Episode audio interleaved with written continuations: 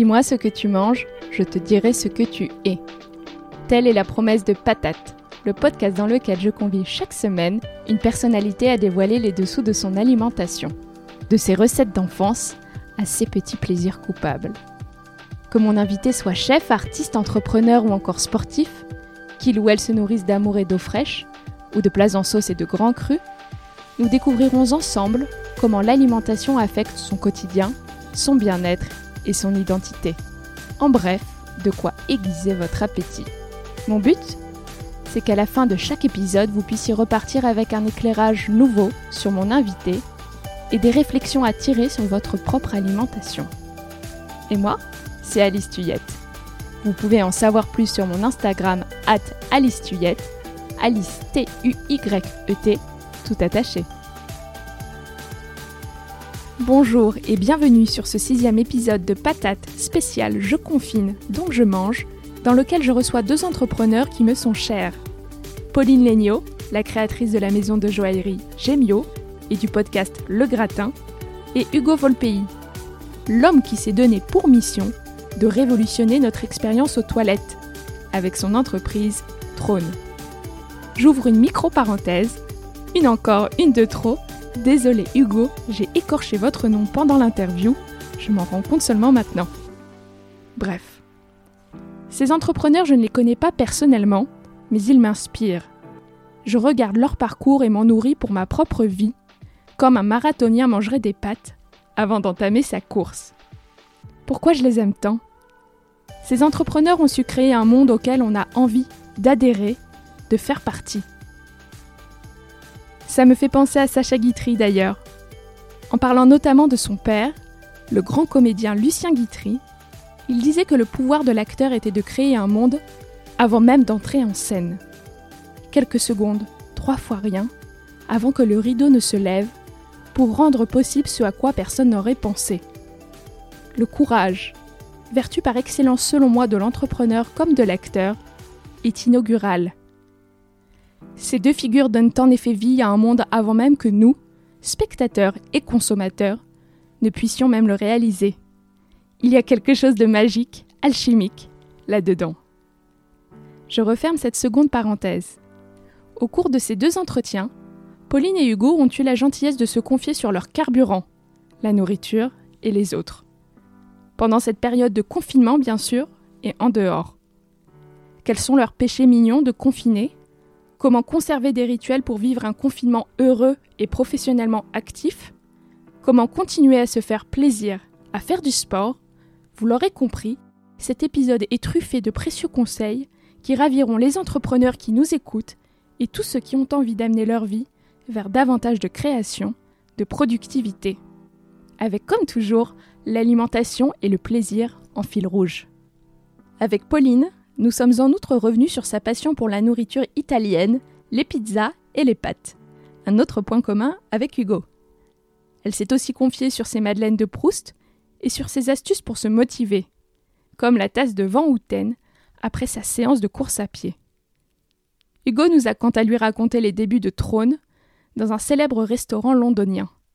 Ce passionné de bonne bouffe qui a toujours aimé manger a aussi partagé un éclairage passionnant sur l'expérience que l'on peut vivre au restaurant, de, je le cite, de l'assiette aux toilettes. Si l'épisode vous plaît, ce serait formidable de me laisser un avis 5 étoiles sur Apple Podcast ou de partager l'émission autour de vous avec vos proches ou sur les réseaux. Ça m'aide beaucoup, alors je vous remercie. Et puis, avant de vous laisser avec Pauline et Hugo, je vous souhaite une excellente écoute. Bonjour Pauline, je vous remercie de votre présence à distance au micro de Patate. Je suis ravie enfin de pouvoir vous attraper. Question qui... Question qui ouvre tous mes entretiens, vous le savez. Avez-vous la patate aujourd'hui? Oui, tout à fait. Bah là en plus on est samedi, donc euh, je me suis bien reposée cette nuit et je suis ravie d'être avec vous. Donc oui, j'ai la patate. Comment préservez-vous cette patate en plein confinement, Pauline? Eh bien, je j'ai essayé de garder tout simplement mes habitudes, mes petites routines euh, pré-confinement. Donc, euh, bah, typiquement aujourd'hui, j'ai fait une heure de sport. Euh, j'ai un coach régulièrement bah, que je voyais en vrai à l'époque du pré-confinement et maintenant que je vois toujours à distance via tout simplement un cours sur WhatsApp. Je continue à faire pas mal d'exercices chez moi. J'essaie de bien me nourrir et aujourd'hui, on va en parler, je pense, mais je me suis fait un petit plat que j'aime beaucoup. Donc voilà. Et puis je je parle à des personnes que j'apprécie. J'ai plein de projets m'anime. Donc euh, tout ça fait que j'essaye de garder la patate et en tout cas euh, ça marche plutôt pas mal. Très bien, j'ai l'impression. On peut suivre toutes vos aventures sur Instagram et j'ai vu que ce confinement se passait plutôt bien. Ça va, Alors, vous le savez, sur Patate, on apprend à découvrir une personnalité au travers de ses assiettes. Alors, chère Pauline, pouvez-vous me parler du dernier repas de confinement qui vous a marqué et pourquoi? C'est peut-être celui du déjeuner, je ne sais pas, hein, je ne dis rien. Exactement, bah vous avez très bien compris. Alors qui m'a marqué, je sais pas, mais euh, mais mais en tout cas, euh, j'en garde un très bon souvenir. C'était il y a quelques heures à peine. Je me suis fait un plat de pasta alle vongole, qui est l'un de mes plats de pâtes préférés, donc des pâtes aux palourdes. Je suis une grande grande aficionado de pâtes et je teste, reteste, euh, décrypte et précise mes recettes pendant des semaines et des semaines pour arriver exactement à ce que je veux. Et en l'occurrence, les, les pastas alle vongole, c'est pas facile. c'est une recette euh, qui est très délicate, très difficile à réussir. Et, euh, et donc j'ai mis beaucoup de temps, je me suis beaucoup cassé les dents avant d'y arriver. Et je crois pouvoir dire que là, je suis arrivée à un niveau de perfectionnement euh, assez élevé. Et donc j'étais très contente parce que aujourd'hui, je l'ai faite, je l'ai partagée sur les réseaux. Et, je crois bien que c'était ma plus grande réussite de, toutes les fois où je l'ai testé, toutes les nombreuses fois. Donc, donc ça m'a bien marqué. Et finalement, le confinement n'est pas évident, mais ça a un petit avantage, c'est qu'on cuisine beaucoup à la maison. Et, et, du coup qu'on a bien le temps de se faire de bons petits plats. On peut retrouver la recette en highlight sur votre Instagram, si j'ai bien compris. Même si j'ai vu qu'il y avait eu un petit problème avec le persil plat. Hein. Oui, euh, bah, je, vois que vous suivez, Alice, ça me fait plaisir. J'ai eu un petit moment de d'oubli du persil plat, alors que c'est un élément absolument clé de la recette. Donc on a failli, euh, on a failli vivre un drame, mais bon, j'ai réussi à, à le réintégrer à la fin, donc ça va. de justesse. Alors, on passe à une autre question rituelle sur cette émission. Manger, ça représente quoi pour vous, Pauline? C'est difficile à dire. Euh, c'est évidemment euh, un plaisir euh, avant toute chose, mais pour moi en fait c'est surtout un moment de partage. Euh, manger, c'est quelque chose que j'aime faire. Je déteste manger toute seule, ou en tout cas quand je mange seule, je mange finalement moins et je mange pas forcément des choses aussi plaisantes. Mais par contre, j'adore, bah, comme beaucoup d'entre nous, je pense, partager les joies de la table et donc discuter, connaître des gens, préparer de bons petits plats et donc manger pour moi c'est vraiment un moment euh, de convivialité euh, forte. Euh, voilà, pour moi c'est assez important en fait d'avoir ces moments-là et donc d'ailleurs j'ai assez hâte que les restaurants ouvrent pour nos amis restaurateurs bien sûr, mais aussi parce que bah, parce que j'aime bien ce, moment de convivialité, qui soit d'ailleurs à la maison au restaurant, pour pouvoir partager, pouvoir échanger, c'est quelque chose qui me plaît beaucoup et donc et donc ça se fait bien souvent autour d'un bon repas. Mmh Alors, j'aime beaucoup suivre votre quotidien d'entrepreneuse aux multiples casquettes, je vous le disais. J'ai remarqué que vous démontriez une certaine discipline de vie, vous êtes sportive et vous en parliez juste avant, vous menez tout un tas de projets de front. Vous dites que vous mangez assez sain, même si bien sûr il y a les petits chocolats chauds après le running et, euh, les, bons petits plats de pâtes qu'on voit passer en ce moment. Est-ce que cette discipline, voire cette rigueur est fondamentale dans votre vie? Est-ce que c'est un pilier qui vous aide à performer comme vous le souhaitez? Alors, en fait, pour être tout à fait honnête avec vous, j'ai été extrêmement euh, rigoureuse pendant très longtemps dans ma vie euh, à un niveau où en fait euh, ça devenait presque maladif et je pense que c'est d'ailleurs un problème pour beaucoup d'hommes et de femmes parce que comme je voulais être disciplinée et que j'avais décidé que je voulais être disciplinée, bah, j'étais rentrée dans un espèce de cadre de rigueur qui faisait que je mangeais seulement un certain type d'aliments à des heures très précises, etc., etc. Et je me suis rendu compte avec le temps que l'alimentation c'est quand même aussi, bah, comme je le disais, un moment de plaisir, un moment de partage euh, et, donc que j'avais pas forcément euh, nécessité d'être aussi disciplinée. Donc maintenant, on va dire que j'ai quelques grands principes que j'aime respecter, euh, mais je me laisse quand même beaucoup plus aller euh, à, à, du plaisir en fait, parce que je pense que c'est important. Euh, et donc, et donc voilà, je j'aime la discipline, j'aime la rigueur. Mais j'aime aussi un petit peu de spontanéité et, et surtout garder cette dimension plaisir, que ce soit d'ailleurs dans l'alimentation ou autre, parce que je trouve que sinon on peut bah, dans le temps tenir assez longtemps au niveau de la rigueur et de la discipline, mais on, peut quand même finir assez vite par se lasser. Et puis surtout, il faut pas tomber dans un extrême inverse, qui est d'être enfermé finalement dans sa rigueur. Et je pense que finalement être libre, c'est encore beaucoup plus important. Mhm, tout à fait. Et là, vous pensez que vous êtes à un stade de votre vie où vous êtes parvenu à trouver cet équilibre cette paix avec vos assiettes, si on peut le dire comme ça Je pense, euh, je pense qu'en fait maintenant je, je mange euh, bah, déjà par plaisir, comme je vous disais aussi par euh, envie de découvrir des nouveaux petits plats, enfin presque par curiosité, par plaisir, évidemment aussi par besoin, enfin naturel, par gourmandise aussi. Mais donc je me laisse quand même beaucoup plus de liberté qu'à une époque où franchement je mangeais jamais aucun dessert, aucune sucrerie. J'étais un peu dans un espèce de régime, on va dire très très dur. En, sans, sans euh, carbs, comme ils disent euh, euh, aux États-Unis, en Angleterre. maintenant, en fait, bah, comme vous pouvez le voir, je mange des pâtes, je mange des pains au chocolat de temps en temps. J'aime bien en fait me dire que j'ai un peu plus de liberté, mais par contre, au niveau des grands principes, j'applique une règle qui est que globalement, je mange quand même plutôt beaucoup plus de légumes que du reste. Euh, je mange euh, équilibré au sens où euh, pendant toute la semaine, je vais quand même essayer de limiter le gras, le sucre, enfin tout ce qui n'est pas forcément le plus heureux à la fois au niveau de la ligne et tout simplement au niveau de l'énergie, de ce que ça peut apporter. Mais par contre, je m'autorise euh, au moins une journée, un peu de craquage, une journée, bah, typiquement là, ça va être aujourd'hui où je me fais un gros plat de pâtes, pourquoi pas un bon dessert, etc. Et donc, je trouve que c'est assez simple parce que sans, sans rentrer non plus dans un craquage total, ça me permet d'avoir des moments euh, de soupape, euh, des moments d'évacuation où je peux vraiment me faire plaisir et donc je me sens jamais frustrée parce que le problème de rentrer dans un espèce de régime permanent, c'est que bah voilà, au bout d'un moment, on finit par craquer, puis on connaît bien le système du yo-yo, etc. Euh, ce qui est pas ce que je souhaite. Euh, moi, je fais en plus pas mal de sport, donc j'ai quand même besoin de pas mal m'alimenter. Mais euh, mais donc du coup, je trouve que c'est assez équilibré comme façon de faire, de plutôt privilégier des végétaux, donc à la fois légumineuses, etc. et et, et, quelque chose de sain pendant la semaine. Et puis une fois par semaine, je peux plus m'autoriser des craquages, des craquages qui me font plaisir, mais qui font que je me sens pas coupable et que juste, bah, je les assume à fond et je suis bien contente. Au-delà de ce plaisir de manger, Pauline, est-ce que vous avez un rapport émotionnel à l'alimentation? Je m'explique euh, en, quelques mots. Vous êtes entrepreneuse, vous passez par des phases de stress intenses, évidemment. Ce confinement et cet arrêt brutal de l'économie en a peut-être été un d'ailleurs. Est-ce que l'alimentation est parfois un refuge pour vous dans ces moments-là? Sincèrement, pas tant que ça, un petit peu, mais pas tant que ça. Alors oui, comme tout le monde, euh, j'ai, pu pendant le confinement avoir tendance à plus grignoter qu'autre chose, mais je dirais pas tellement que c'est un problème émotionnel. C'est plus, je pense, euh, une réalité qui est que comme j'étais chez moi, j'étais près de ma cuisine avec euh, plein de choses dedans que je pouvais grignoter et que bah, l'humain étant faible de nature, bah, j'ai craqué avec une grande régularité. Mais mais je pense pas que ça soit totalement lié à l'émotion. Par contre, là où j'ai un rapport émotionnel avec la nourriture, c'est euh, parce que la nourriture, euh, un peu comme une Madeleine de Proust, me, souvent me rappelle beaucoup de souvenirs.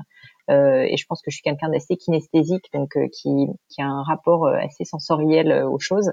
Et donc, bah, typiquement, un plat va me rappeler tout de suite, me transporter dans un endroit ou me rappeler une conversation ou une émotion que j'ai pu vivre. Et donc ça, effectivement, c'est un rapport assez émotionnel à la nourriture. Vous parliez des chocolats chauds tout à l'heure aussi. Bah, j'ai essayé de créer une espèce de routine qui fait que maintenant, pour me récompenser de partir faire ma course à pied, alors en ce moment, du coup, j'en fais moins parce que parce qu'avec le confinement, c'est moins, moins possible. Donc, je, moi, je bois moins de chocolat chaud mais je m'étais euh, fixé en fait cette routine de boire un chocolat chaud et donc de m'autoriser ce petit craquage entre guillemets euh, dès que je vais faire de la course à pied. Et, euh, et, ce qui est très bien en fait, c'est que chimiquement, si vous voulez, ça crée une espèce de réponse en fait automatique. Euh, donc ça crée une habitude, tout simplement, un peu comme une addiction, très honnêtement, entre le fait d'aller faire du sport et ce chocolat chaud. Et donc je sais maintenant que dès que je prends un chocolat chaud, j'ai presque envie d'aller faire du sport parce qu'en fait mon cerveau a été tellement habitué à lier les deux que finalement, bah, maintenant ça se fait de manière assez automatique. Donc voilà, j'utilise effectivement la nourriture aussi pour des raisons, on va dire émotionnelles, mais presque de manière, comment dire euh, organisé. Oui, oui, c'est pas compensatoire, euh, compulsif. Et vous me parliez aussi de la nourriture souvenir. Quelles sont vos petites madeleines? Ah bah j'en ai, j'en ai plein. Euh, typiquement, quelque chose que je que j'adore et que je, je fais assez peu encore. Euh, je faudrait que je, je fasse un peu plus. C'est les petits déjeuners. Euh, je j'adore typiquement tout ce qui est euh, des porridge, donc euh, des flocons d'avoine au petit déjeuner. Et ça, ça me rappelle. Euh, j'avais une grande tante en fait qui était une pro du porridge et qui faisait du porridge. Et quand je la voyais de temps en temps, en fait, nous en faisait. Donc ça me rappelle ça. Ma grand-mère qui faisait une soupe de poisson, donc tout de suite ça me transporte. tout ce qui est les poissons grillés, etc. Évidemment, ça va m'évoquer les vacances. Et puis moi, j'ai un grand, grand faible pour la nourriture italienne. Donc c'est d'ailleurs pour ça que j'ai une forte passion pour les pâtes. Et donc euh, typiquement, euh, certains plats de pâtes me rappellent des voyages en Italie et des, des, des moments en fait que j'ai pu vivre là-bas. Donc euh, ça fait vraiment partie, je pense, d'un voilà, d'un capital en fait émotionnel qu'on peut avoir et j'aime assez j'aime assez parfois me faire certains plats juste pour me projeter en fait dans un moment que j'ai pu vivre il y a quelques années. Vous me parliez aussi euh, de l'appel du frigo qu'on connaît tous en ce moment, comme on est à la maison. Euh, c'est quoi vos petits péchés mignons dans ces moments-là? Malheureusement, j'en ai pas mal. Euh, c'est une réalité. Je suis gourmande. Enfin, en tout cas, je le suis devenue. Je n'étais pas du tout quand j'étais plus jeune, mais malheureusement, je le suis devenue. Alors, mon faible principal, et c'est drôle parce que je n'aimais pas ça quand j'étais plus jeune, c'est le chocolat et le chocolat très noir. Donc, j'ai un gros faible pour les chocolats 90% ou 85%, mais plutôt 90 typiquement, euh, je bon, je sais pas si je peux citer de marque, mais euh, mais il y a une, une, enfin, un chocolatier là en ce moment, je n'en ai pas eu depuis un moment parce que j'ai pas pu en commander, en trouver, mais je suis assez addict au chocolat Alain Ducasse qui sont vraiment délicieux. Ça coûte extrêmement cher, mais franchement, ça vaut son pesant d'or parce mhm. que elles sont absolument sublimes. Et au-delà de ça, même une bonne vieille tablette euh, de chocolat noir à 90% qu'on trouve dans un supermarché souvent, euh, bah, j'en fais une radia. Donc ça, ça fait partie de mes péchés mignons. Un autre péché grave pour le coup, pour la santé, c'est les bons becs. Je suis une fan de bons becs. Alors j'en prends très ah peu.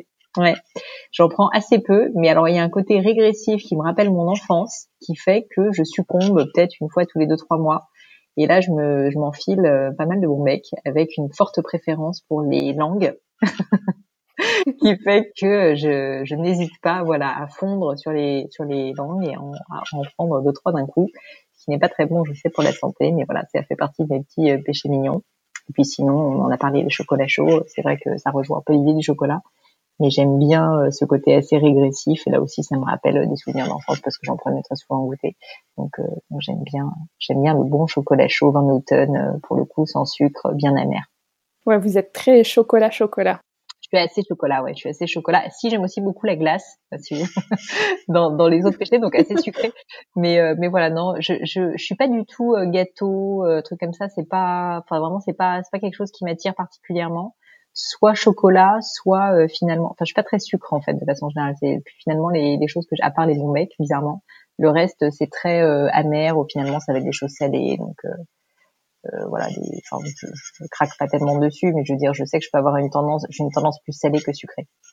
On en parlait un petit peu plus tôt là dans l'enregistrement. En temps normal, est-ce que vous avez le temps de cuisiner? Comment ça se passe? Parce que là, vous me disiez que vous cuisiniez plus pendant cette période de confinement. Est-ce que c'est une habitude qui va, qui va rester, vous pensez? Vous allez essayer de l'intégrer un petit peu plus Ou de toute façon, vous savez que vous allez avoir une vie à 200 à l'heure et que ce sera juste matériellement pas possible pour vous Non, alors j'aime bien cuisiner. Euh, j'ai toujours plutôt bien aimé cuisiner. Mon mari aime bien cuisiner aussi, donc là-dessus on est assez complémentaires. Euh, surtout j'aime bien avoir de bons produits. J'aime pas, moi j'aime pas tellement passer énormément de temps à cuisiner, mais par contre j'aime bien que ça soit très bon. Et donc je, je mise beaucoup sur l'efficacité même culinairement, c'est-à-dire que moi faire des recettes très complexes euh, vous savez où il faut que les choses macèrent pendant 6 heures, euh, etc. C'est pas du tout mon truc. Mais par contre, euh, un wok euh, avec beaucoup d'explosivité en bouche, bah, des pâtes typiquement vongolais, en fait, ça peut paraître très compliqué, mais finalement, ça met peut-être un quart d'heure, 20 minutes à être fait. Donc, donc en fait, j'aime bien cuisiner, mais j'aime pas cuisiner longtemps. Euh, et ça, je vais continuer, euh, je pense à le faire. Je le faisais avant le confinement, là, je le fais plus parce que je mange chez moi du coup midi et soir, ce n'était pas le cas normalement. Mais je, je, cuisine quand même euh, avec régularité, même hors confinement, et, je compte bien continuer à le faire, mais plutôt en me focalisant effectivement sur des plats assez simples et assez efficaces. Donc c'est aussi pour ça que j'aime bien la cuisine italienne, qui valorise beaucoup les produits euh, et qui nécessite en général un petit peu moins de technique euh, par rapport, par exemple, ou la cuisine asiatique d'ailleurs, par rapport à des cuisines, euh, par exemple françaises, où en général c'est un petit peu plus long. Mhm. Oui, des cuisines de jus, de sauce, etc. On le sait, la nourriture, c'est l'un de nos premiers carburants, mais de manière générale, hors cette parenthèse si particulière du confinement, qu'est-ce qui vous donne le plus d'énergie en dehors de la nourriture? C'est une bonne question. Euh, en fait, euh, en dehors de la nourriture, je dirais qu'il y y a deux choses qui me donnent beaucoup d'énergie. Déjà, c'est les projets. En fait, euh, moi, je crois beaucoup au fait que l'énergie appelle l'énergie et que les projets appellent les projets et que finalement, paradoxalement, plus on fait de choses, plus on a envie d'en faire parce que plus on se rend compte qu'en s'organisant bien, en déléguant, en s'associant, voilà, en s'entourant des bonnes personnes, on peut faire plus. Et que je trouve que les, les projets, en fait, quand je dis que les projets euh, appellent les projets, c'est que les, les, projets se nourrissent les uns les autres. Moi, j'ai plusieurs activités et, euh, et le fait d'en avoir plusieurs, en fait, fait que bah, je pense que chaque activité euh, est, est de plus en plus riche et se nourrit vraiment de l'autre. Et euh, ça, c'est quelque chose auquel je crois beaucoup. Je pense que moins on fait, moins on a envie de faire, paradoxalement, parce qu'on peut rentrer dans un système où on a un peu peur de passer à l'action. Je pense que plus on passe à l'action, plus on a envie de passer à l'action. Donc, euh, au niveau de l'énergie pure, j'estime que je suis quelqu'un de plutôt énergique. Euh, je me rends compte qu'en fait, plus on en fait, plus on a envie d'être énergique. Alors, évidemment, il faut pas tomber dans le burn-out, etc. Et je suis plutôt quelqu'un qui dort beaucoup, donc il faut, faut savoir compenser. Mais par contre, quand je suis éveillée, euh, j'essaie de bien éveillée. Quand vous dites, euh, excusez-moi, je vous interromps une seconde, quand vous dites dormir beaucoup, vous dormez combien d'heures à peu près par semaine? Oh, ça, ça, peut en déculpabiliser certains comme ça. En fait, malheureusement, je souffre d'insomnie. Donc, je, quand je dis que je dors beaucoup, c'est que je sens que j'ai besoin de beaucoup dormir. Malheureusement, je dors pas autant que j'aimerais, mais plus parce que je n'y arrive pas, parce que j'imagine que je souffre de problèmes d'anxiété, comme beaucoup d'entrepreneurs, euh, sans que ça soit un problème, je veux dire, psychologique grave. Mais en l'occurrence, je me réveille très souvent au milieu de la nuit et donc je lis beaucoup au milieu de la nuit, donc je souffre d'insomnie, mais globalement pour moi, euh, une bonne nuit de sommeil, c'est 8 à 9 heures de sommeil. Donc c'est-à-dire que je suis pas du tout du style euh, de l'entrepreneur à vous dire moi j'ai une chance dans la vie, c'est que je dors 4 heures ou 5 heures, ce qui est un discours qui arrive assez souvent des gens vous disent ça. Je suis pas persuadée en fait qu'ils ont vraiment besoin que de 4 5 heures de sommeil, mais en tout cas ils, ils essayent de, de, de, nous le dire et surtout de le faire. Euh, moi, euh, clairement, je sais très bien que si jamais je dors pas à 8 heures, euh, franchement, je suis pas bien. Alors oui, j'arrive à j'arrive à fonctionner à peu près, mais franchement, au bout d'une semaine, si j'ai dormi 6 heures toute la semaine, franchement, je sais très bien que je vais être de mauvaise humeur. Euh, je vais être très désagréable, je vais être, je peux être cassante, donc j'ai tous mes défauts qui ressortent. Donc, il est assez important que je que je dorme. C'est, tout autant important pour moi que pour les autres.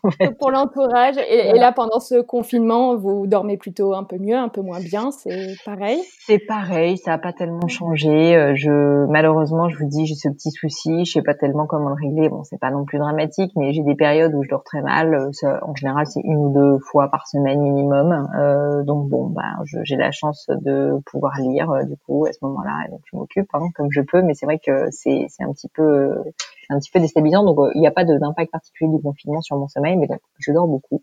Et, euh, et donc voilà, 8, 8 heures, 8, 9 heures euh, par nuit, quoi, quand même. Mmh et je vous laisse revenir, reprendre. Oui, pour revenir pardon à l'autre question donc sur l'énergie. Donc je vous disais le, le premier point c'était que je trouvais que l'énergie appelait l'énergie donc ça c'est comme ça que je puise mon énergie au-delà de, la, nourriture. L'autre je dirais que c'est euh, c'est en fait les, les gens l'entourage. Euh, j'ai créé aussi un podcast et, et je crois beaucoup à l'échange et je crois beaucoup au fait que des personnes qu'on admire ou qui nous inspirent peuvent nous apporter de l'énergie. Et par contre, évidemment, il y a aussi des personnes sans qu'elles soient toxiques peuvent enlever de l'énergie. Mais c'est pas forcément euh, voilà que c'est des mauvaises personnes ou quoi que ce soit. C'est juste qu'on n'est pas compatible. Et je crois beaucoup qu'il il est, il est vraiment essentiel de s'entourer de personnes qui nous apportent de l'énergie moi, c'est ce que j'essaie de faire. Mon mari, par exemple, est quelqu'un qui m'apporte énormément d'énergie. Des personnes qui travaillent chez Gemio m'apportent beaucoup d'énergie, euh, avec lesquelles je travaille aussi euh, sur le gratin. Quoi qu'il en soit, euh, je, je pense vraiment que quand on se sent un peu, comment dire, bah, justement sans énergie, qu'on se sent faible, qu'on se sent fatigué. On a souvent tendance, euh, paradoxalement, à se renfermer sur soi-même euh, et, euh, et, à chercher en fait du repos dans la solitude. Et moi, je peux avoir ce biais parce que je suis plutôt en fait en réalité quelqu'un d'assez introverti et qui et qui n'aime pas les grandes foules. Mais en fait, il faut faire la part des choses entre être introverti et ne pas aimer être avec 50 personnes à une soirée et être en petit comité et, euh, et, être en petit comité avec des personnes de qualité, des personnes qui nous inspirent, qu'on admire, qui nous apportent de l'énergie, ça c'est quelque chose de très puissant et je m'en suis rendu compte avec euh, les années. Et donc c'est quelque chose que j'essaye de faire maintenant, même à distance dans le cadre du confinement, puisque évidemment je peux pas euh, voir toutes les personnes que, que j'ai l'habitude de voir, mais par contre leur passer un petit coup de fil, faire un call sur WhatsApp, sur Zoom, etc. Ça m'aide énormément en fait à retrouver de l'énergie. je vous donne un exemple quand Là, ça a été assez difficile quand même les premières semaines du confinement parce qu'on savait pas comment comment l'activité allait se porter. Bah, typiquement, reparler à certains de mes mentors, de personnes que j'admire, des personnes que j'avais interviewées sur le podcast qui sont plus plus plus âgées, qui sont on va dire des personnes avec de la bouteille, bah, ça m'a énormément aidé, même pas forcément opérationnellement, mais juste à retrouver de l'énergie, à, à me dire que oui, ça allait aller, que si je suivais leurs conseils, que j'arrivais à me faire euh, voilà entourer, guider, euh, j'arriverais en fait à trouver des solutions et ça a effectivement été le cas. Donc euh, je pense que c'est très important de dans ces moments un petit peu de fatigue, de faiblesse qu'on a tous, ne pas se renfermer sur soi-même. c'est quelque chose que j'ai pu faire par le passé et en fait c'est malheureusement très souvent comme ça qu'au contraire qu'on va perdre encore plus d'énergie. Donc je dirais que réussir à trouver quelques personnes qui vous tirent vers le haut, c'est euh, probablement euh, l'une des grandes clés, je trouve, pour euh, en permanence retrouver de l'énergie. Mhm. je peux que souscrire à cela. Petit effort d'imagination maintenant, nous sommes sortis du confinement. De quoi serait composé votre premier repas et où cela se passerait-il? Bon, alors le premier, je ne sais pas exactement parce que probablement ça serait malheureusement un repas, enfin malheureusement heureusement, mais ça serait un repas donc chez Gemio dans, dans mon entreprise la marque de joaillerie euh, que, j'ai créée avec mon mari et, euh, probablement ça serait un petit restaurant dans lequel je vais très souvent et qui, alors du coup c'est plutôt heureusement parce qu'il est délicieux, qui s'appelle l'échiquier puisque nos bureaux sont dans une rue qui s'appelle la rue de l'Échiquier. Et donc, ce restaurant est tout petit, c'est vraiment un petit bistrot, mais absolument délicieux, avec un chef de grand talent qui bah, qui fait des, des plats vraiment très très goûtus, avec finalement des prix très raisonnables. Donc ça serait probablement celui-ci. Mais après, voilà, ça, ça c'est plus, euh, on va dire ma cantine. Donc c'est là où je vais régulièrement. Euh, après, euh, en termes de plats choisis, euh, je pense que euh, des réouvertures des restaurants, ce qui sera peut-être pas tout de suite. Malheureusement, non, ou en tout cas vraiment dans des conditions très particulières c'est ça. Euh, eh bien, euh, eh bien, je continue sur mon faible italien et je pense que j'essaierai de, de trouver une bonne pizzeria puisque au-delà des pâtes, je suis aussi une grande fan de pizza et donc j'essaierai de trouver après deux mois d'abstention de pizza, ce qui est quand même très dur. Eh bien, je pense que je trouverai euh, une bonne pizzeria pour essayer de, de compenser tout ça. J'ai vu que vous aviez un petit faible aussi pour la burrata. Oui, oui, je suis assez. Euh, oui, c'est vrai touche méditerranéenne, c'est vrai. Alors, je le disais, nous approchons de la fin de l'enregistrement. Chère Pauline, êtes-vous prête pour des questions courtes auxquelles vous devez répondre le plus vite possible? Allons-y. C'est l'interview Patates en rafale, édition spéciale confinement avec Pauline Legnaud. Sucré ou salé? Salé. Petit déjeuner, déjeuner ou dîner? Petit déjeuner. Cuisine maison ou repas livraison? Cuisine maison. Spaghetti carbonara ou spaghetti alle vongole? Spaghetti alle vongole, mais mon mari est plutôt carbonara. Recette fond de placard, des pâtes ou du riz? Pâtes, sans hésiter. Votre look de confiné, pyjama jogging ou sapé comme toujours? Non, sapé comme toujours. Dans votre tête, vous vous sentez confiné ou libéré? Je me sens plutôt libéré. Question spéciale gratin. Bon, elle est un peu douteuse celle-là, hein, j'avoue, mais euh, j'y vais quand même. Gratin dauphinois ou gratin de pâte? Ah, ben franchement, malheureusement, ni l'un ni l'autre. Je suis pas très gratin malheureusement, mais ça, ça reste un secret. Gratin de légumes, peut-être? Légumes, voilà, on va dire ça. Semi de Boulogne ou semi de Paris? Semi de Boulogne, je l'aime beaucoup. Vous mangez à table ou devant la télé? Jamais à la télé, puisque je n'ai pas de télé. Kitesurf ou running? Ah, c'est dur, c'est dur. On peut dire les deux. On peut faire du running en faisant du kite. Vous pouvez prendre un petit joker. Euh, il sera autorisé. Surtout, on est dans une période un peu difficile. Je vais être extrêmement indulgente. C'est gentil, Alice. Vin rouge ou vin blanc? Vin rouge. Plutôt vin rouge bien puissant. Fromage ou dessert? Fromage, sans hésiter. Si vous deviez résumer votre confinement, ou le confinement d'ailleurs tout court, en un seul mot? Je vais dire The show must go on. Ici sur Patate, je m'intéresse au bien-être dans son ensemble. Alors, auriez-vous un rapide conseil bien-être lié à l'alimentation, ou pas d'ailleurs, à partager avec les auditeurs pour les aider à mieux appréhender ce confinement? Oui, euh, alors pour le confinement, je sais pas, mais moi quelque chose qui m'a beaucoup euh, servi euh, dans, ma quête de bien manger, mais manger, mais manger de manière équilibrée, c'est de manger à ma faim. Et en fait, c'est quelque chose qu'on fait assez peu, surtout quand on est gourmande comme moi. Et très souvent, on a tendance à manger euh, bah, tant qu'il y a des choses dans l'assiette. Et on a tendance euh, bah, à se laisser un petit peu emporter et savoir s'écouter, poser sa fourchette. Euh, je sais que c'est un conseil qui peut être un peu basique, mais, mais en fait, qu'on respecte peu. Surtout d'ailleurs quand on discute, qu'on n'est pas vraiment concentré sur ce qu'on fait. Et donc, manger à sa faim, s'arrêter, même juste avant d'avoir plus fin du tout. Euh, en fait, c'est un très très bon conseil, je pense, pour euh, bah, finalement euh, manger moins et manger équilibré. Mhm, tout à fait. Et vous vous êtes fait aider ou c'est un cheminement que vous avez poursuivi seul là-dessus par rapport à l'alimentation?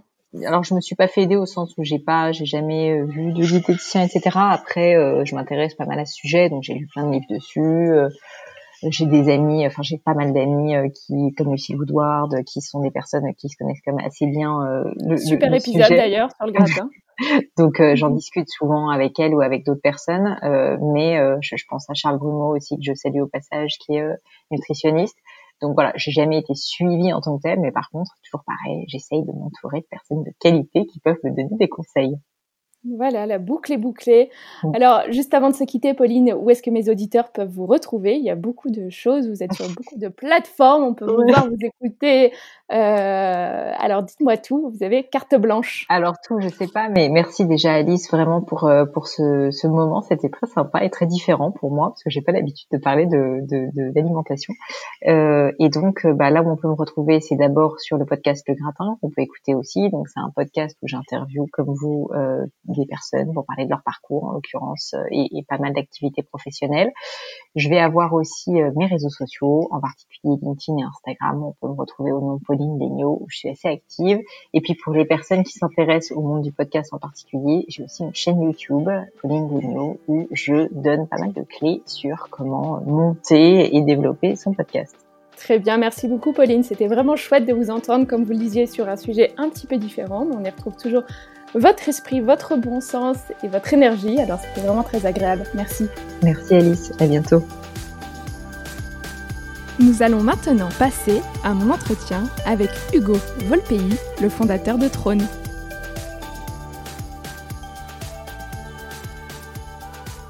Bonjour Hugo, je vous remercie de nous accorder de votre temps pour patate. Commençons comme je commence toujours ici. Est-ce que vous avez la patate aujourd'hui? Alors j'ai complètement la patate. Je suis, je suis ravi de, de, participer à ce podcast qui a déjà un beau succès. C'est un honneur pour moi de, de passer après des personnalités que j'apprécie beaucoup, que j'admire aussi. Donc euh, ravi de passer ce moment avec. Super. Comment est-ce que vous gardez cette patate en confinement? Alors très simplement euh, en maintenant une routine assez saine en fait. Euh, je travaille pas mal. Euh, je travaille de 9h à 19h30, 20h en général, avec une grosse heure de pause euh, déj au soleil, parce que j'ai la chance d'être dans le sud au soleil. Et 45 minutes, une heure de sport tous les jours, que ce soit de la natation, de la boxe, du running, des tabata aussi. Puis ça se finit par un petit apéro, un gros dîner et un gros dodo. Donc j'ai la patate. Et on vit une période assez compliquée en fait. Nos clients sont pour beaucoup des restaurateurs, des, des hôteliers, donc, euh, donc il faut qu'on redouble nos efforts nous pour retrouver la même dynamique d'avant le confinement, post-confinement. Et pour ça, il faut être en forme. Donc, euh, donc son équilibre est hyper important. Est-ce que vous pouvez me parler du dernier repas, non pas de condamné, mais de confiné qui vous a marqué? Alors en fait, euh, moi je suis rentré chez moi dans le sud pour ce confinement. À la base, je partais en week-end et ce week-end en fait s'est transformé en mois, voire en trimestre. Euh, du coup, on est sept à la maison, ce qui est plutôt cool. Et pour répondre à ta question, euh, c'est du coup les saltimbocas de, veau de ma mère, euh, qui m'a fait encore il y, a, il y a deux ou trois jours, je crois. Euh, c'est mon plat préféré depuis tout petit. C'est des fines tranches de, de, veau avec du fromage, des tranches de jambon de Parme grillé dessus, de la sauge ou du basilic, on peut mettre un peu ce qu'on veut, un peu de vin blanc, je crois, pas mal d'échalotes et servi avec des pâtes au beurre. Et c'est vraiment un délice. Wow Et vous seriez capable de les faire? Oui, j'ai déjà essayé de les refaire. Pas aussi bien que ma mère, mais elles sont pas mal quand même. Et pourtant, Dieu sait que je lui demande une recette très détaillée parce qu'elle a tendance à n'en dire euh, que la moitié. Donc je lui demande une recette très très détaillée, mais malheureusement, j'arrive pas, j'arrive pas à l'égaler. J'aimerais qu'on échange un petit peu sur Trône, cher Hugo. Votre ambition, c'est ni plus ni moins que révolutionner l'expérience aux toilettes, notamment par le design de l'objet. C'est vraiment une boîte que j'adore. J'ai lu que vous aviez eu l'idée de créer Trône en vous rendant chez Sketch à Londres. Ils ont donc des toilettes pour expliquer un peu aux auditeurs qui ont une forme d'œuf un peu, même si à l'intérieur justement de cette œuf, les toilettes sont tout à fait classiques. Sketch, c'est donc un restaurant. Alors, en lisant cela, je me suis dit, hmm, il doit bien aimer manger, euh, ce mec. Et j'espère que vous me répondrez oui à cette question, parce que sinon, le reste de l'interview est un petit peu fichu. Ah oui, j'adore manger. Non, non, j'adore manger. On pourra revenir sur, sur les débuts de Trône à Sketch. En effet, c'est vrai que c'est de là que, que, tout est parti. Euh, pour être très honnête, j'y suis pas allé pour manger, puisque j'y suis plutôt allé pour boire un verre euh, avec mon meilleur ami qui vivait à Londres à l'époque. Euh, mais si on reviendra dessus après, euh, oui, manger, non, c'est hyper important pour moi. C'est c'est ma source d'énergie, tout d'abord, comme pour beaucoup de monde, et euh, c'est surtout une source de plaisir, euh, un plaisir gustatif d'une part, donc un plaisir hyper personnel, mais c'est aussi source de tous les plaisirs qui sont liés au fait de manger, que ce soit les moments de partage, de générosité. donc ouais, c'est hyper important pour moi on va en parler un peu plus là des débuts de, Trône. Euh, c'est donc chez Sketch. Vous buvez vos cocktails, vous sirotez vos cocktails, vous allez aux toilettes et là l'idée vous vient comme euh, comme un éclair de génie. Alors je sais pas si c'est un éclair de génie, mais en fait du coup je vais boire un verre, euh, je vais aux toilettes au bout d'un moment, j'y vais, je vois cette pièce immense qui doit faire je sais pas 70 mètres carrés consacrée aux toilettes, ce qui n'arrive jamais dans un restaurant classique. Euh, c'est toute une expérience à part entière, de l'escalier qui monte aux toilettes jusqu'au plafond avec toutes ces couleurs, enfin ce plafond qui change de couleur un peu tout le temps. Il y a des miroirs, on se voit à la fois de près, de loin, des bruitages hyper particuliers et en fait des grands œufs qui doivent faire 2 mètres 50 à peu près de haut, je pense. Il doit y en avoir une bonne dizaine. Et en fait, tu ouvres la porte et tu vas euh, aux toilettes à l'intérieur de cet œuf. Euh, pour le coup, les toilettes à l'intérieur de cet œuf sont purement classique, c'est des toilettes blanches euh, très classiques. Et en sortant de, sketch, en fait, moi j'ai toujours été attiré euh, par euh, l'architecture, le design. Je, voulais être architecte quand j'étais petit. du coup, ça m'intriguait. Je voulais savoir quel était l'architecte ou le designer qui avait fait ça. Il se trouve que c'est un designer français qui s'appelle Noé Duchaufour Lorenz. du coup, donc je découvre le fait que c'est lui qui a fait ça. Je tombe en fait sur des dizaines d'articles mentionnant les toilettes de sketch. Euh, puis je tombe en fait sur l'Instagram de Sketch où je vois des, mais des dizaines de milliers de selfies euh, pris dans cet endroit-là. Et c'est vrai que même moi, quand j'y étais allé, euh, j'avais dû prendre une photo et j'avais dû voir des personnes se prendre en selfie là-bas. Et en fait, je me dis c'est marrant parce que on pourra en reparler après, mais moi, j'ai voulu être architecte quand j'étais petit, puis après j'ai voulu ouvrir des restaurants. je veux toujours ouvrir des restaurants d'ailleurs plus tard. Et, et aujourd'hui, des restaurants un peu sympas où, où tu manges bien, où tu as une bonne une super déco, où tu as une super expérience client, euh, euh des, de belles assiettes, une belle vaisselle, etc., euh, etc. T'en as, t'en as partout en fait. T'en as plus que dans les capitales, t'en as de, vraiment de partout. Et en fait, pour moi, tu avais un dernier espace qui n'avait pas été vraiment pensé euh, et qui sont les toilettes. Et pour moi, aujourd'hui, c'est un peu un des derniers espaces qui peut, qui peut être clivant dans un établissement. C'est-à-dire un des derniers espaces qui peut te faire ressortir. Euh, en fait, dans ton restaurant aujourd'hui, en général, quand c'est bien fait, tu as une vraie traduction de ton ADN de marque.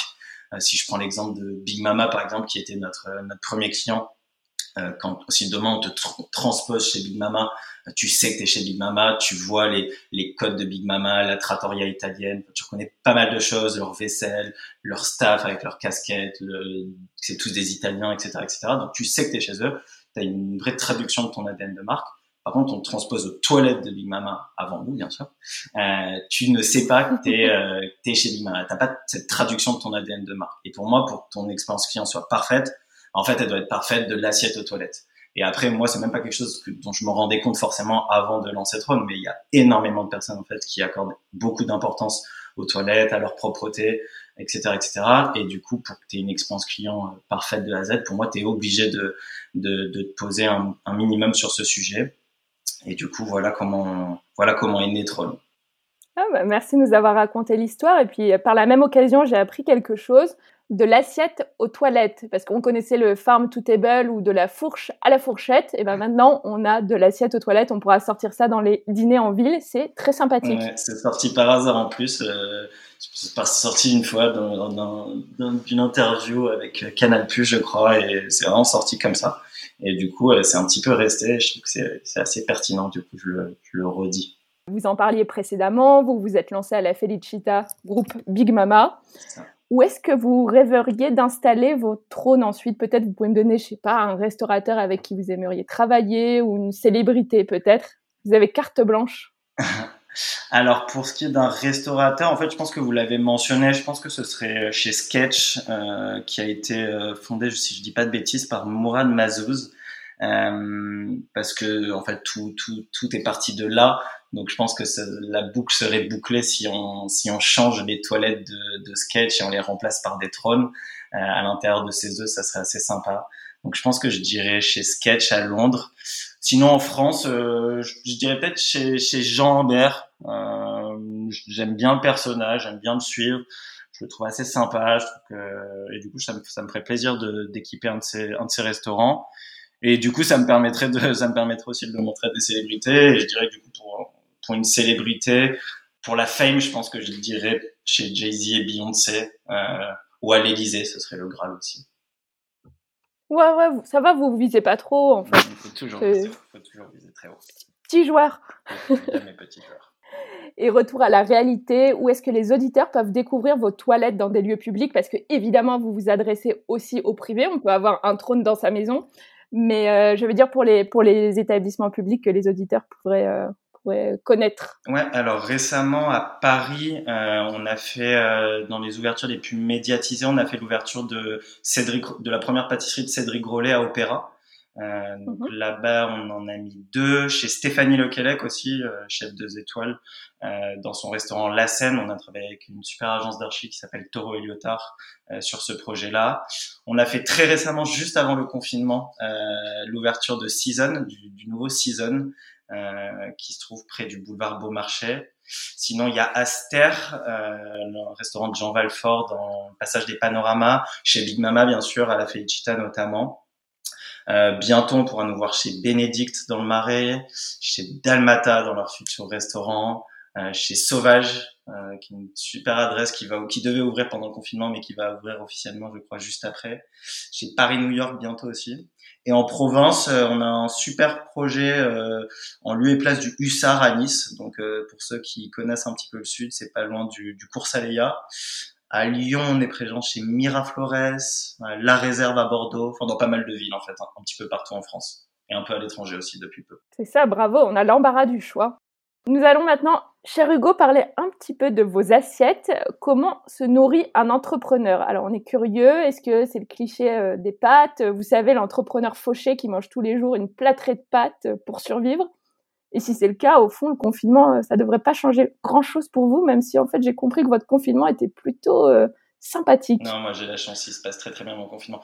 Non, le cliché des pâtes, il est vrai et pas vrai, je dirais. À titre personnel, pas vraiment, même si j'adore les pâtes et j'en mange quasiment une fois par jour. Donc, euh, donc il est vrai en ce sens-là. Après, c'est pas forcément des pâtes au beurre. Euh, c'est des pâtes un petit peu plus travaillées. Euh, moi, mon budget numéro un, de toute façon, c'est la nourriture, donc c'est très rare que je mange des pâtes au beurre. Je cuisine toujours, euh, pas des grandes choses, mais toujours. Donc des pâtes souvent, mais avec quelque chose, ça peut être des chanterelles, des pâtes carbo, des pâtes aux crevettes.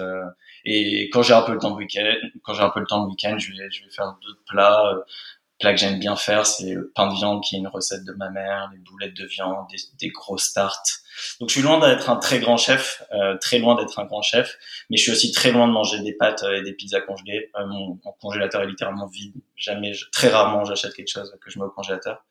Euh, donc je pense qu'il existe autant d'entrepreneurs que d'entreprises. Donc je pense qu'on a tous nos habitudes donc je pense que le cliché est vrai en partie euh, parce qu'on accorde en général peu de temps euh, à la nourriture, même si c'est pas mon cas. Moi, en deux ans sur Trône, j'ai jamais, je crois n'avoir jamais manqué euh, un déjeuner. Euh, je peux, je suis capable de, de, passer une heure à déjeuner et de, et de finir à minuit s'il le faut, mais je et idem le soir, je peux rentrer à minuit. Non, ça c'est rare que je rentre à minuit, mais je peux rentrer à minuit et quand même dîner après et pas me coucher tout de suite. Donc je lésine pas trop sur ce sujet-là, en tout cas de mon côté. Ouais, ça a toujours été quelque chose d'important dans votre quotidien, si je comprends bien. Toujours. Quelles que soient les circonstances. Et alors, vous avez aiguisé ma curiosité un peu plus tôt parce que vous m'avez dit que vous rêviez d'ouvrir un resto, des restaurants plus tard. Ça sera dans une deuxième vie d'entrepreneur. Vous voyez les choses comme ça? Je pense. Euh, moi, j'ai toujours plein de projets en tête. Donc, euh, ça, c'est quelque chose qui. Ça fait longtemps que j'y pense, que ça soit un, un, restaurant, une plage. Une plage, j'aimerais beaucoup aussi un jour un hôtel peut-être, euh, mais un restaurant avant tout. J'ai travaillé un petit peu en restauration euh, pendant que j'étais en école de commerce. J'ai travaillé au Niçois, pour, ceux qui connaissent, ah que ceux qui vivent à Paris doivent connaître. Vous étiez euh, serveur Alors j'ai fait un petit peu de service, mais je, je m'occupais pas vraiment de, du service. J'étais sur la petite partie annexe de l'équipe qui bossait sur l'épicerie. Euh, parce que les Niçois, c'est deux restaurants, si je dis pas de bêtises aujourd'hui, les Niçois et le Yacht Club.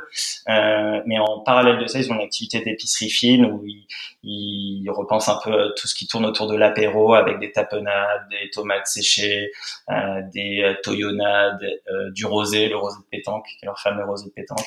Donc j'avais bossé avec eux pendant pendant près, près d'un an. Euh, donc voilà, pour aujourd'hui, je me consacre bien évidemment à 200% à Tron. L'objectif, c'est de faire, c'est de faire grandir l'équipe, euh, faire grandir le nombre de projets, sortir de nouveaux produits. Enfin, on a, on a une très grosse ambition sur Tron, donc c'est vraiment pas du tout d'actualité. Euh, mais j'ai toujours ça dans un coin de ma tête et je pense que ça occupera une, une seconde partie de ma vie. Ouais. Que ce soit à Paris ou, ou ailleurs, pas forcément. On verra. Où ça, si c'est pas Paris, alors vous, vous savez déjà? Moi, j'ai passé toute mon enfance à Nice. Euh, c'est possible que ce soit dans le coin. On verra. Il y a pas mal de choses à faire. Je pourrais mêler peut-être la plage et, et, la restauration, ce qui, ce qui est pas négligeable. Euh, donc, on verra. Pour l'instant, ça sera sûrement entre, entre, entre Paris et Nice. On verra bientôt quand la question se posera. Très bien. Euh, bon, question qui concerne un peu tout le monde en ce moment, les auditeurs compris. Est-ce que vous avez pris du poids pendant ce confinement? Non, non. Déjà, j'ai la chance de, peu prendre de poids. Euh, et en parallèle de ça, j'ai beau manger euh, des quantités astronomiques euh, ici.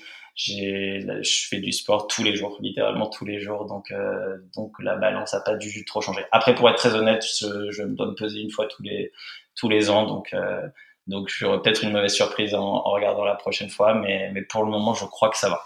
Quand vous avez un vrai coup de blues du confiné, vous vous jetez sur quoi dans la cuisine? Alors pour l'instant, j'ai pas vraiment de coup de blues, euh, à vrai dire. si ça m'arrivait, je dirais, je pense comme euh, comme 90% des gens euh, sur du chocolat, du chocolat noir forcément, à la fleur de sel ou, ou avec des amandes, des orangettes. Et ça tombe bien, c'est marrant d'ailleurs parce que j'y pense, j'y pense. On enregistre ce podcast le jour de Pâques. Euh, et c'est assez marrant parce que ce matin d'ailleurs je lisais euh, mini parenthèse qui est pas forcément intéressante mais je trouve ça assez drôle. Je lisais un article euh, d'Ezekiel Zera ce matin et j'ai appris plein de choses sur le chocolat. Si ça intéresse les auditeurs sachez que le chocolat chaud le plus cher mais sûrement très bon j'imagine est à 28 euros au Georges V. Euh, j'ai lu aussi que les cigarettes au chocolat avaient été inventées dans les années 60, si je dis pas de bêtises, euh, et qu'elles avaient été interdites l'année de ma naissance, en 1991. J'ai appris qu'on mangeait beaucoup de chocolat noir en France aussi, euh, par rapport à la moyenne européenne. Et j'ai lu que Madame de Sévigné euh, considérait le chocolat comme une drogue qui lui faisait tourner la tête. Bon, j'ai pas creusé pour savoir si Madame de Sévigné était une bonne comédienne ou pas, mais, mais l'histoire retiendra ça. Donc j'ai lu ça ce matin je vous partage ces, ces anecdotes. Vous avez fait un petit récap des fun facts sur le chocolat, ouais. mais en fait j'ai lu aussi la, la newsletter. je l'ai parcouru euh, rapidement. D'ailleurs, on conseille à tous de s'abonner à la newsletter Pomelo de euh, du copain Ezekiel Zera. Elle est ouais, toujours super. garnie de, de, petites news euh, justement sur euh, les métiers de bouche, sur la restauration et tout ce qu'il y a autour. Euh. du coup, c'est marrant que vous l'ayez lu aussi ce matin. Non, elle est, elle est vraiment super. Ouais. Cher Hugo, de manière générale, hors cette parenthèse si particulière, qu'est-ce qui vous donne le plus d'énergie en dehors de la nourriture? Mmh, Je dirais, mais euh, tous les moments passés avec ses proches, que ce soit sa copine, ses amis, sa famille, euh, c'est là où on se sent le plus vivant, où ça pétille le plus, je dirais. Euh, et après, j'en ai parlé, je pense que le sport, c'est important c'est en tout cas pour moi c'est très important les endorphines je suis pas du tout médecin mais mais je suis à peu près convaincu que c'est pas un mythe euh, tu peux être insatisfait de ta journée, euh, tu vas courir, nager, boxer pendant une heure, une heure et demie, tu rentres et t'as tout oublié. Euh, donc je dirais qu'en dehors de la nourriture, c'est ces choses-là qui me donnent le plus d'énergie au quotidien. Dans votre quotidien euh, habituel à Paris, vous pratiquez quel type de sport? Alors moi, j'ai toujours fait beaucoup de sport dans ma vie. Euh, actuellement, à Paris, c'est un peu plus délicat. Je suis limité sur pas mal de choses. Euh, J'essaie de continuer à faire du football de temps en temps. Euh, ça, j'apprécie particulièrement. Je fais pas mal de boxe, euh, au moins une fois par semaine en général. Euh, et après, je, je, fais de temps en temps, je vais faire un petit running ou je vais faire quelques exercices type euh, type CrossFit. Donc voilà, ça c'est mon, quotidien à Paris, disons. Euh, quand j'ai la chance de prendre un petit peu de vacances ou de partir en week-end, euh, si, si on est l'hiver, je vais aller faire un peu de snowboard dans les Alpes du Sud. L'été, plutôt des, des, sports maritimes, ça peut être de la planche à voile, du kitesurf, tout, tout ce qui tourne autour de du surf, disons. Euh, donc voilà, c'est, ça rythme, ça rythme un peu ma vie au, tout au long de l'année. Je suis pas, je, je suis pas du tout un, un psychopathe du sport euh, et je passe pas ma vie à faire du sport loin de là. Je dois y passer franchement. Euh, j'essaie d'y consacrer deux, trois fois par semaine, une heure, une heure et demie environ. Mais euh, mais c'est important. J'ai du mal à passer une semaine sans en faire par contre, hors vacances. Petit effort de projection maintenant. Nous sommes sortis du confinement. De quoi serait composé votre premier repas? Ce serait où? Là, vous pouvez euh, fantasmer tout ce que vous voulez. Alors, mon premier repas à la fin du confinement, je dirais qu'en fait, il, il se ferait pas chez moi. Il serait euh, plutôt dans un restaurant, parce que ça nous manque quand même à tous, je pense, le restaurant. Euh, à Paris sûrement puisque c'est là où je serai et j'adorerais le faire chez Janou euh, c'est un de mes restos préférés à Paris ceux qui vivent à Paris euh, ont peut-être la chance de le connaître déjà c'est une petite c'est une espèce de parenthèse provençale en plein Paris que j'adore et là-bas on y mange pas mal de bonnes choses comme le magret de canard pomme grenaille qui est très bon ou les gambas flambées au pastis euh, à noter que euh, le pastis c'est leur spécialité, puisqu'ils ont une carte de 96 pastis. Donc s'il y a des amateurs de pastis dans dans vos auditeurs, euh, c'est l'endroit où aller euh, à Paris, je pense. Et vous en êtes un? Un amateur de pastis, oui, bien sûr. Euh, j'ai passé 18, j'ai vécu 18 ans à Nice, donc je suis obligé. Oui, bien sûr. Quelle question, Alice Pardon. Euh, nous approchons de la fin de cet enregistrement. Est-ce que vous êtes prêt pour des questions courtes auxquelles vous devez répondre le plus vite possible? Bien sûr. Prêt. C'est l'interview Patates en rafale, édition spéciale confinement avec Hugo Volpey. Sucré ou salé? Salé. Petit déjeuner, déjeuner ou dîner? Petit déjeuner, malgré la réponse à ma première question. Cuisine maison ou repas livraison? Cuisine maison, forcément. Recette fond de placard, des pâtes ou du riz? Des pâtes, toujours. Lire aux toilettes, pour ou contre? Non, jamais. Votre look de confiné, pyjama jogging ou sapé comme toujours? Non, il faut toujours s'habiller, sinon c'est très compliqué de travailler. Mais moi, je m'habille très simplement, c'est jean brut, euh, des, des vans aux pieds, un t-shirt blanc ou noir, euh, pour varier. Donc euh, non, toujours habillé. Dans votre tête, vous vous sentez confiné ou libéré? Ah, confiné quand même malgré tout, j'adore cette vie-là, mais j'adore cette parenthèse, mais, mais on a quand même hâte de, de, revoir, de revoir les amis et de ressortir au restaurant. Et faire la fête surtout. Vous mangez à table ou devant la télé? Euh, Jamais, très, rare, très très très rarement devant la télé, donc toujours à table. C'est hyper important ce moment de convivialité et ça peut pas se partager devant la télé, donc, euh, donc dans 99% des cas à table. Vin rouge ou vin blanc? Vin rouge plutôt. Fromage ou dessert? Joker. Et j'ai vraiment honte de la prochaine, puisqu'on est dans la thématique trône, les pruneaux d'Agen. Vous aimez? Non, pas vraiment. Donc je peux pas, je peux pas juger des effets. Plus élégant, King Crab ou Reine Claude? King Crab, je dirais. Si vous deviez résumer ce confinement en un seul mot Sain. Ah bah, transition parfaite, puisqu'ici sur Patate, on s'intéresse au bien-être dans son ensemble. Alors, cher Hugo, auriez-vous un conseil feel good en plein confinement à délivrer aux auditeurs? Alors moi, mon conseil feel good, euh, c'est quand même de, c'est quand même de changer les esprits. C'est quand même la déconnexion. Euh, c'est de faire du sport ou de faire des choses qu'on n'a pas l'habitude de faire, que ce soit de la lecture, que ce soit de la cuisine, que ce soit des aquarelles, euh, que ce soit écouter des podcasts. Euh, donc c'est, valoriser ces moments de déconnexion, euh, en profiter pour, euh, pour se poser les questions qu'on n'a pas l'habitude de se poser, faire une espèce d'introspection sur soi. Euh, et voilà, ce que ce serait mon conseil? Bah, très bien, merci beaucoup Hugo. Où est-ce que mes auditeurs peuvent euh, vous suivre? Je crois qu'en fait vous n'êtes pas très présent sur les réseaux sociaux, vaut mieux plutôt suivre euh, le compte de Trône. Alors oui, je pense que le meilleur moyen de me connaître, c'est en effet, c'est euh, le compte de Trône. Donc sur Instagram, c'est trône-du-bas Paris.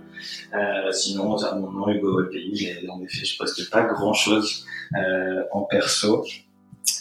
Et, euh, et, sinon, sur LinkedIn, euh, toute personne peut me contacter. Je réponds en général à tous les messages, donc, euh, n'hésitez pas à le faire. C'est avec grand plaisir. Très bien, puis allons tous voir vos toilettes à la sortie du confinement. Vous nous avez donné les adresses, on sait très bien où les retrouver. Merci beaucoup. C'est gentil, merci beaucoup Alice. Voilà, patate, c'est fini pour aujourd'hui. Je suis heureuse et reconnaissante que vous ayez pris de votre temps pour écouter cette conversation. Ça veut dire beaucoup pour moi. Si vous avez des questions ou des remarques à partager, n'hésitez pas à m'écrire à alice at ou à réagir sur mon Instagram at alicetuyette. Le mot de la fin Gardez la patate, régalez-vous et ne lâchez rien. En cuisine comme dans la vie, on peut tous accomplir nos rêves à condition d'honorer nos engagements avec courage, détermination et une sacrée dose de travail. Allez, à très bientôt sur Patate.